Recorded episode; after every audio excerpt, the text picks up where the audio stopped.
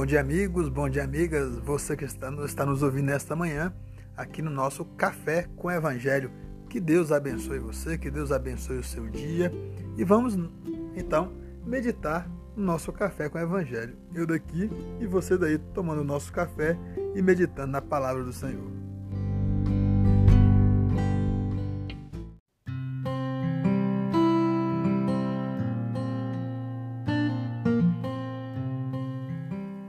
Nosso evangelho de hoje está em Lucas, né? capítulo 12, a partir do verso 13.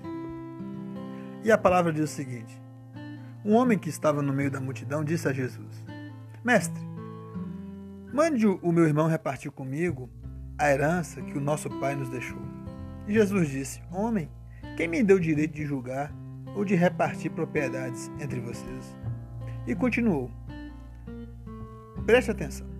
Tenham cuidado com todo tipo de avareza, porque a verdadeira vida de uma pessoa não depende das coisas que ela tem, mesmo que sejam muitas. Então Jesus contou a seguinte parábola: As terras de um homem rico deram uma grande colheita. Então ele começou a pensar: Eu não tenho lugar para guardar toda essa, essa colheita, o que é que vou fazer? Ah, já sei. Disse para si mesmo: Vou derrubar os meus depósitos né, de cereais e construir outros maiores ainda. Neles guardarei todas as minhas colheitas, junto com tudo que tenho. Então direi a mim mesmo: Homem feliz, você tem tudo de bom que precisa para muitos anos. Agora descanse, coma, beba e alegre-se. Mas Deus disse: Seu tolo, esta noite você vai morrer. Aí quem ficará com tudo que você guardou? E Jesus concluiu: Isso que acontece com aqueles que juntam riqueza para si mesmo, mas para Deus não são ricos.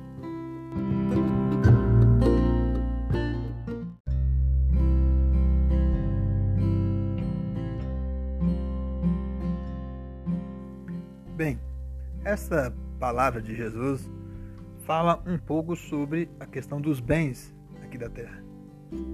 E começamos aí com um homem pedindo para que ele ajudasse na repartição de uma herança. É claro que, de acordo a lei de Moisés, o filho mais velho recebia duas vezes mais do que os outros filhos. Talvez essa foi, foi a queixa né, daquele homem, porque talvez o irmão dele, o mais velho, recebeu duas vezes mais. Jesus faz referência à cobiça pelo dinheiro. Mas existe outros tipos de cobiça. As pessoas não cobiçam só o dinheiro. No mundo que nós vivemos, as pessoas cobiçam a fama, né? o poder, o prazer. Olha para você ver quantas pessoas querem ter fama, serem conhecidas e vendem a alma se deixar para o diabo e mais para ter o poder, ter o poder político, o poder econômico. Quantas pessoas não fazem o que for necessário para estar ocupando certo tipo de poder. E o prazer. Prazer pela bebida, por mulheres, por seja o que for, aquilo que te leva a gastar, a, a buscar desesperadamente aquilo. Toda a pregação de Jesus valoriza né, o desapego, o desapego de bens materiais e alerta sobre o perigo de confiar nas riquezas terrenas a palavra diz cuidado. Né? Evite todo tipo de ganância. Também em Lucas diz que felizes são os pobres, porque deles é o reino dos céus. Explica também um benfeitor samaritano que ajuda as pessoas, usa os seus bens para ajudar as pessoas. Esta parábola retrata um homem ganancioso que fala sozinho, projetando aumentar suas posses e lucros. Aquele homem ele queria ter mais e mais e mais.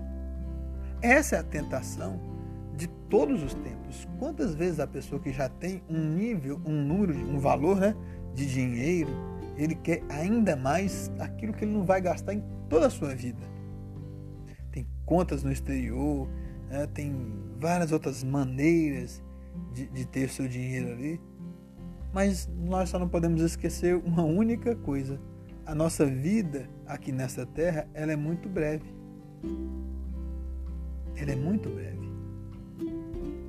E para Deus, aquele homem, para Deus não era rico. Muitas vezes a ganância, a cobiça, o desejo de ter muitas coisas leva as pessoas a se afastarem de Deus. O que eu quero te dizer: trabalhe, consiga seus bens, consiga suas coisas, realize os seus sonhos, mas não coloque isso à frente da sua própria vida. Viva a sua vida, viva junto com a sua família, utilize os seus bens, utilize o seu dinheiro, a sua, né, aquilo que você possui, que Deus te deu, para abençoar a tua família e abençoar também aquelas pessoas que precisam e que estão próximas a você. Seja uma pessoa benevolente, não seja ganancioso, não queira cobiçar a fama, o poder ou as riquezas. Que Deus nos abençoe e nos fortaleça. Até um próximo Café com o Evangelho.